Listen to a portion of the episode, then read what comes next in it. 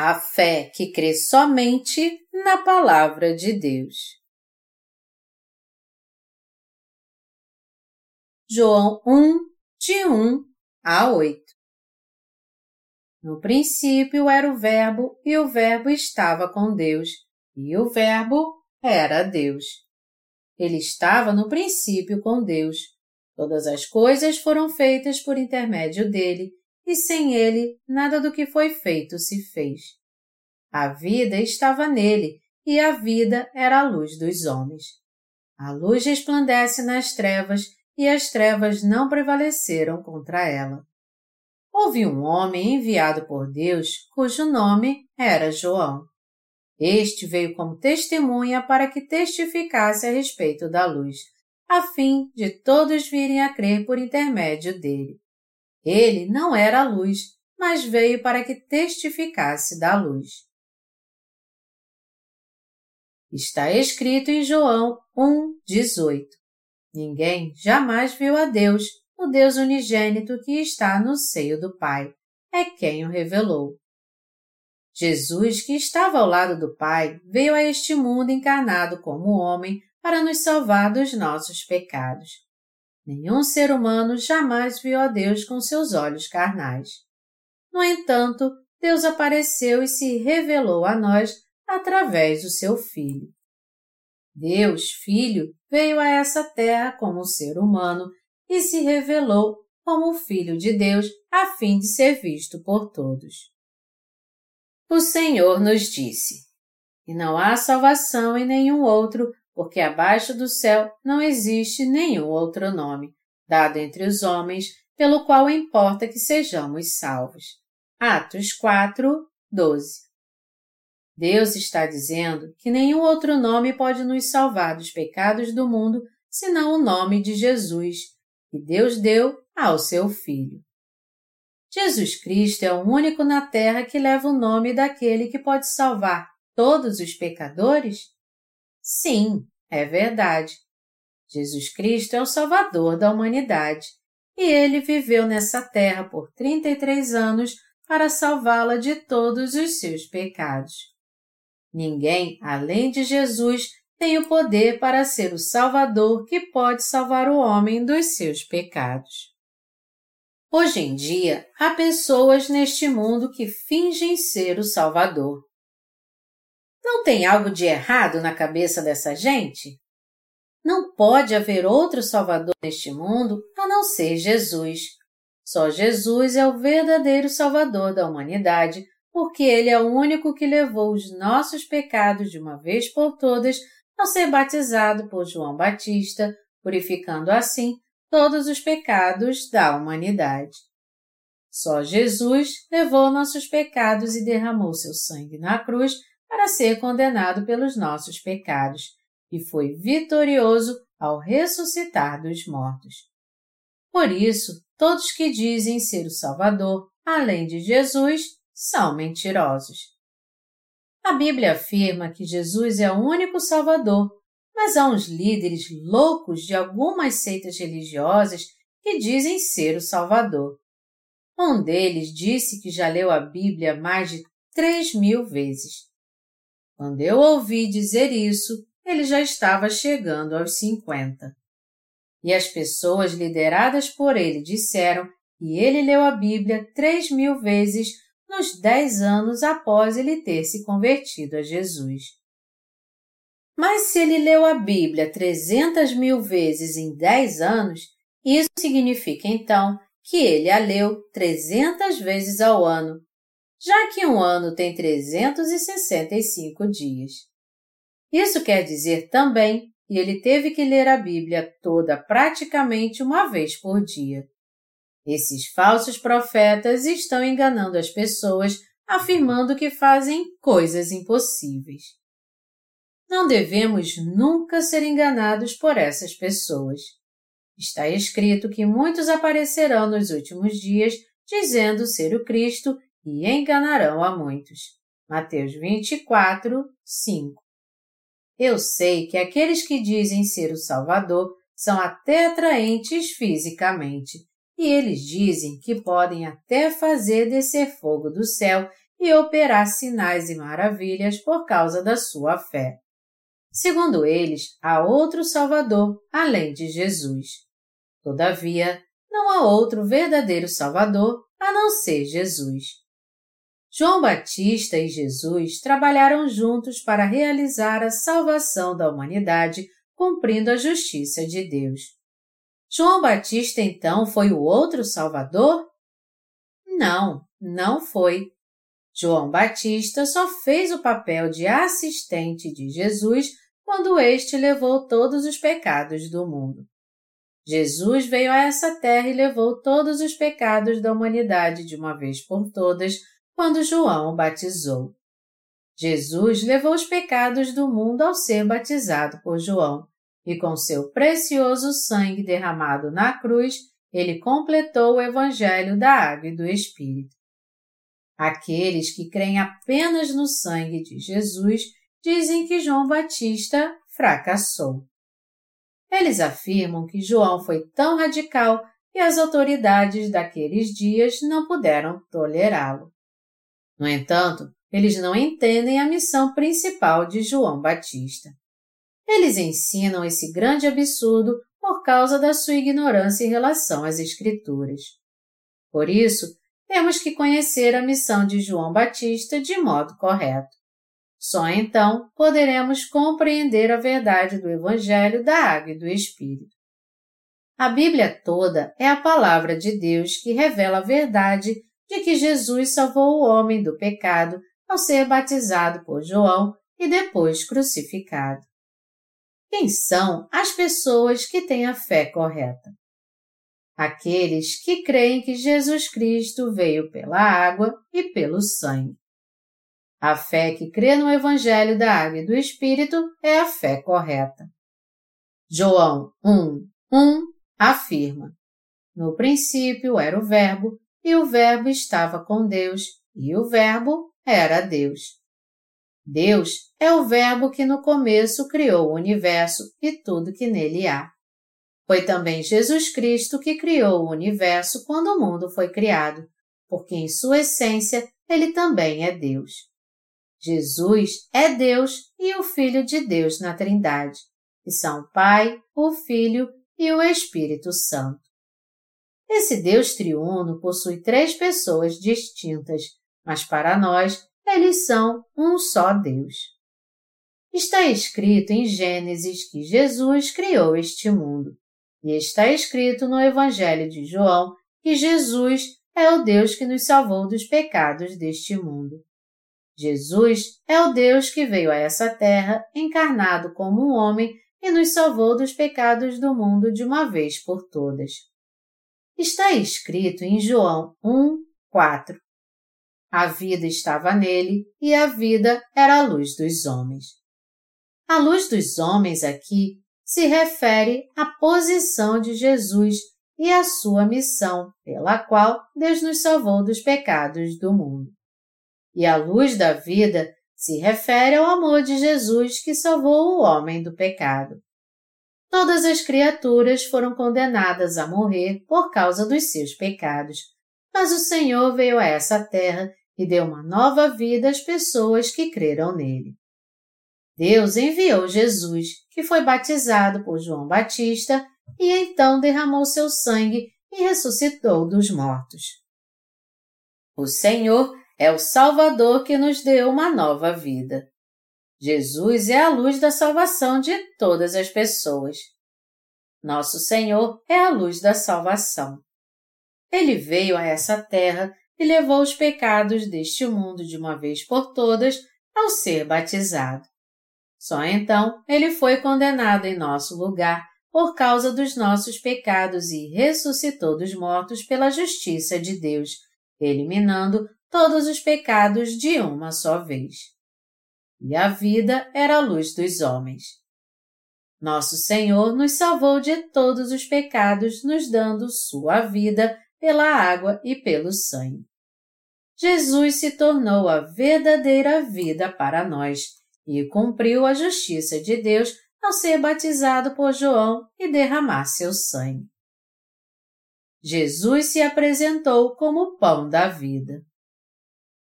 Jesus revelou a vontade do Pai. De fato, a vontade de meu Pai é que todo homem que vira o Filho e nele crê tenha vida eterna, e eu o ressuscitarei no último dia. João 6, 40 Depois que Jesus operou o milagre da multiplicação com cinco pães e dois peixinhos no deserto e alimentou todos que ali estavam, ele disse que era o pão da vida que havia descido do céu. João 6, de 32 a 35. Havia muito pão na terra, mas somente um que havia descido do céu. Ele nos disse que o verdadeiro pão da vida, ou pão vivo, era Jesus Cristo. Para que seus pecados sejam apagados, tudo o que vocês têm a fazer é comer o pão da vida. Nós temos que crer em Jesus, que é o pão que purifica os nossos pecados, o verdadeiro pão que nos faz herdar a vida eterna. Aqueles que comerem a carne de Jesus receberão a remissão de pecados e a vida eterna. O que o Senhor quis foi eliminar os pecados das pessoas ao vir a essa terra, e por isso ele se fez homem. Jesus quis dar sua carne e seu sangue a todas as pessoas na terra para salvar sua alma que estava morta para Deus por causa do pecado. Jesus veio a essa terra por livre e espontânea vontade no corpo de um homem e nos deu o Evangelho da Água e do Espírito a fim de que todo mundo recebesse uma nova vida, a vida eterna e a remissão de pecados. Jesus era Deus em sua essência. E foi justamente nosso Senhor Jesus que fez as árvores das montanhas, a relva, o sol brilhar no céu, a enorme Via Láctea, os oceanos, todos os animais, você e eu. Eu estou afirmando que nosso Senhor Jesus Cristo, que é Deus, veio como Salvador. Deus criou o homem à sua imagem, mas já que as pessoas pecaram, o próprio Deus teve que nascer nessa terra encarnado como homem através da Virgem Maria, deixando seu trono de glória para tirar os pecados dessas pessoas. O Senhor veio a essa terra por sua própria vontade e permitiu que essas pessoas recebessem a remissão de pecados e a vida eterna, dando a elas o seu corpo e o seu sangue. Meus amados irmãos, vamos analisar por que Jesus nos deu seu corpo e seu sangue. O Senhor disse: Quem comer a minha carne e beber o meu sangue tem a vida eterna, e eu o ressuscitarei no último dia. Pois a minha carne é verdadeira comida e o meu sangue é verdadeira bebida. João 6, de 54 a 55. Vamos ver o que Jesus quis dizer nesta passagem. Mas primeiro, vamos analisar bem João 6, de 52 a 57. Disputavam, pois, os judeus entre si, dizendo: Como pode este dar-nos a comer a sua própria carne? Respondeu-lhe Jesus: Em verdade, em verdade vos digo: se não comerdes a carne do filho do homem e não beberdes o seu sangue, não tendes a vida em vós mesmos. Quem comer a minha carne e beber o meu sangue tem a vida eterna, e eu o ressuscitarei no último dia. Pois a minha carne é verdadeira comida, e o meu sangue é verdadeira bebida. Quem comer a minha carne e beber o meu sangue permanece em mim, e eu nele. Assim como o Pai que vive me enviou, e igualmente eu vivo pelo Pai. Também quem de mim se alimenta, por mim viverá. O que Jesus deu a toda a humanidade para salvá-la do seu pecado e lhe permitir viver. Primeiro, Jesus deu sua carne para salvar as pessoas do pecado. E isso significa que Jesus nos deu seu próprio corpo. Segundo, Jesus também nos deu seu sangue. Portanto, se comermos a carne e bebemos o sangue do Senhor, nós permaneceremos nele, Mas se não comermos sua carne, nem bebermos o seu sangue, nós não permaneceremos nele. Vocês estão entendendo o que eu estou dizendo aqui? Nosso Senhor veio a esta terra em carne. Por isso ele nos deu sua carne para nos salvar e a toda a humanidade. O que significa ele ter dado sua carne? Ele deu mesmo sua carne cortando um pedaço do seu corpo? Na última ceia, Jesus tomou o pão, o abençoou, o partiu e disse: Tomai, comei, isto é o meu corpo. Vamos ler Mateus 26, 26. Enquanto comiam, tomou Jesus um pão e, abençoando-o, o partiu e o deu aos discípulos, dizendo: Tomai, comei, isto é o meu corpo.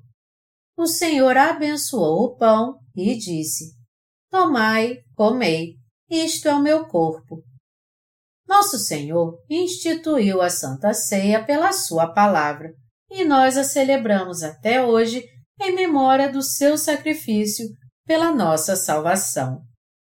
O Senhor tomou o pão, o abençoou, o partiu e o deu aos discípulos, dizendo: Tomai, comei, isto é o meu corpo.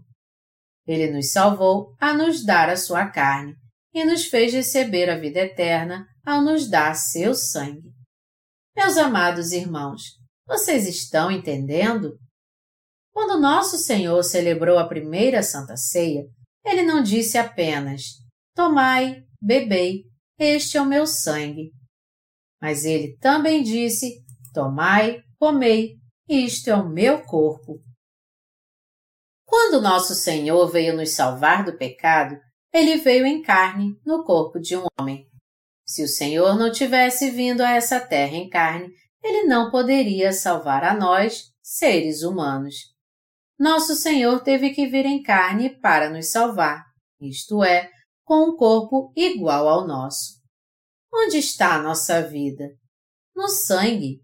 Levítico 17, 11. E por onde cometemos pecado? Nós pecamos através do corpo. Nós também pecamos com a mente, junto com nosso corpo, a vida inteira.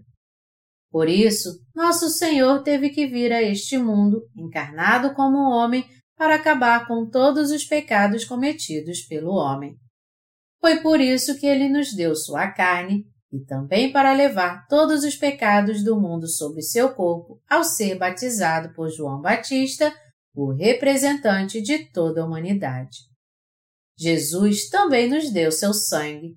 O Senhor nos deu a vida eterna e realizou a remissão de pecados, nos dando sua carne e seu sangue. Nosso Senhor nos salvou levando todos os nossos pecados sobre seu corpo.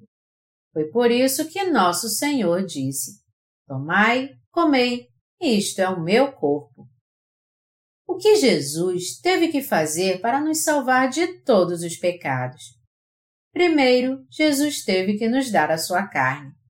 Nós só podemos receber a salvação quando Jesus nos dá a sua carne. Se o Senhor não tivesse nos dado sua carne, nós não poderíamos ser salvos.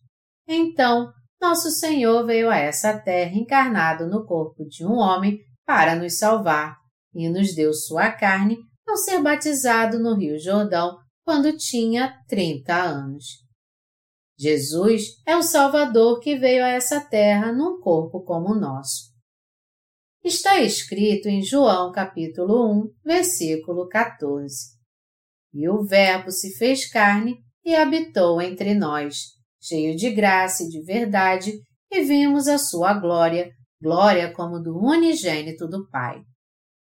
O que significa graça e verdade aqui?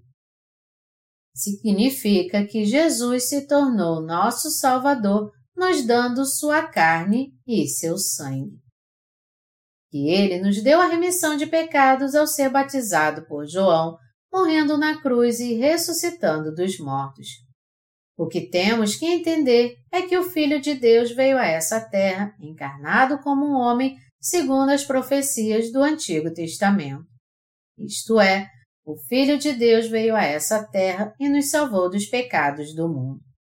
É muito importante que nós sabamos e creiamos nisso. Vocês têm que entender que Jesus é Deus, aquele que criou os céus e a terra. Você sabe que Jesus Cristo é nosso Deus e Salvador? Nossa salvação está garantida contanto que saibamos e creamos que Jesus é o verdadeiro Deus e o nosso Salvador. Jesus não apenas criou os céus e a terra com Sua palavra, mas ele também veio a essa terra encarnado como homem. Gênesis 1, de 1 a 2 e João 1, de 1 a 14. Deus veio a nós como um homem através de uma virgem chamada Maria para nos salvar do pecado. Jesus é o verdadeiro Deus do universo e veio para nos salvar dos pecados do mundo, se fazendo homem. O Senhor se humilhou para nos salvar do pecado e experimentou a fraqueza do homem. Ele sabe como nós somos fracos e maus e como Satanás é astuto. Nós até acharíamos ótimo se o Senhor tivesse repreendido Satanás de uma vez com seu poder e autoridade. Mas o Senhor não fez isso. O homem caiu em pecado por ter sido tentado pelo diabo, mas a vontade do Senhor foi salvar o homem da maneira correta com sua justiça. Deste modo, ele levou todos os nossos pecados sobre seu corpo ao ser batizado por João Batista e depois suportou toda a condenação por causa desses pecados de uma vez por todas ao derramar seu sangue na cruz. Este é o amor de Deus, a sua verdade e a sua justiça.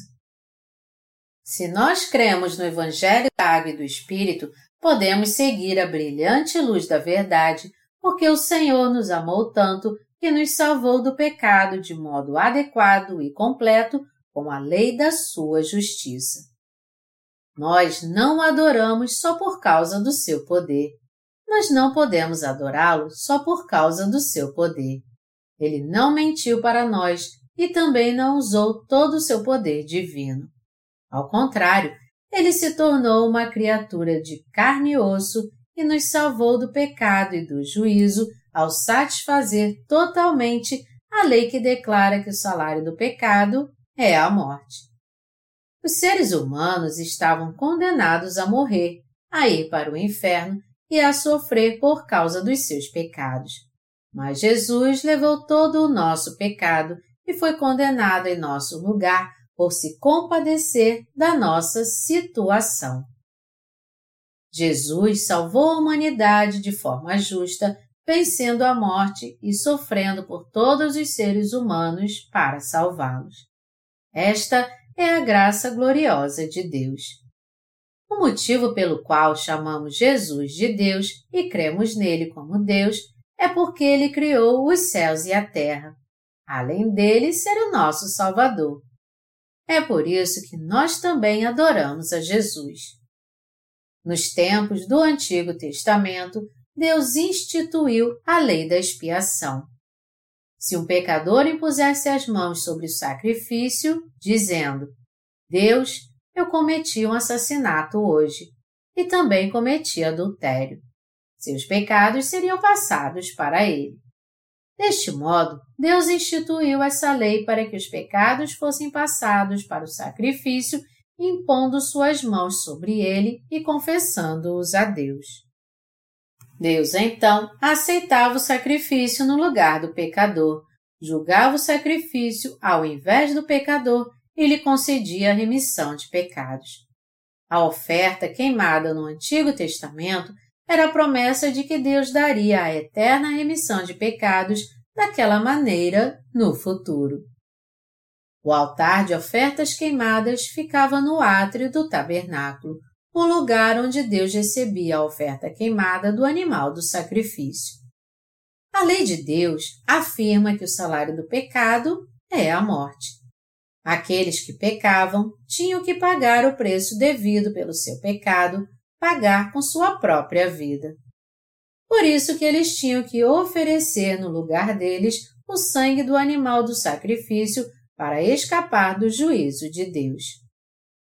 Assim como os pecadores do Antigo Testamento podiam receber a remissão dos pecados impondo as mãos sobre o sacrifício e oferecendo a Deus o cheiro suave das ofertas queimadas sobre o altar, o homem também pôde receber a remissão de pecados crendo em Jesus Cristo que veio a essa terra como Cordeiro de Deus, foi batizado por João Batista e derramou seu sangue até a morte na cruz.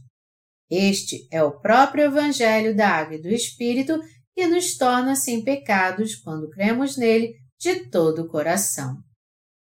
Se nós não cremos no Evangelho da Água e do Espírito, seremos condenados, porque não poderemos receber a remissão de pecados, mas se cremos nele, nós iremos para o céu com certeza. Aqueles que já foram perdoados dos seus pecados, crendo no Evangelho da Água e do Espírito, poderão entrar no reino dos céus. Deus instituiu o sistema sacrificial para salvar o homem e prometeu nos salvar se crêssemos nele segundo sua promessa. Meus amados irmãos, esta é a promessa de Deus. Quando eu digo para buscarmos a luz, isso não quer dizer que nós devemos buscar uma luz brilhante como uma miragem. Nós temos que seguir a luz da verdade em nosso coração. A razão pela qual Jesus foi batizado no Jordão foi para salvar o homem por completo, levando todos os nossos pecados pela sua graça e para realizar toda a salvação. Nós temos que ser gratos a Deus por ele ter vindo no corpo carnal e ter sido batizado para dar à humanidade esse grande presente. Ao passo que você for lendo este livro, você entenderá de fato quem é Jesus Cristo, receberá a remissão de pecados e a vida eterna por passar a conhecer o Evangelho da Água e do Espírito.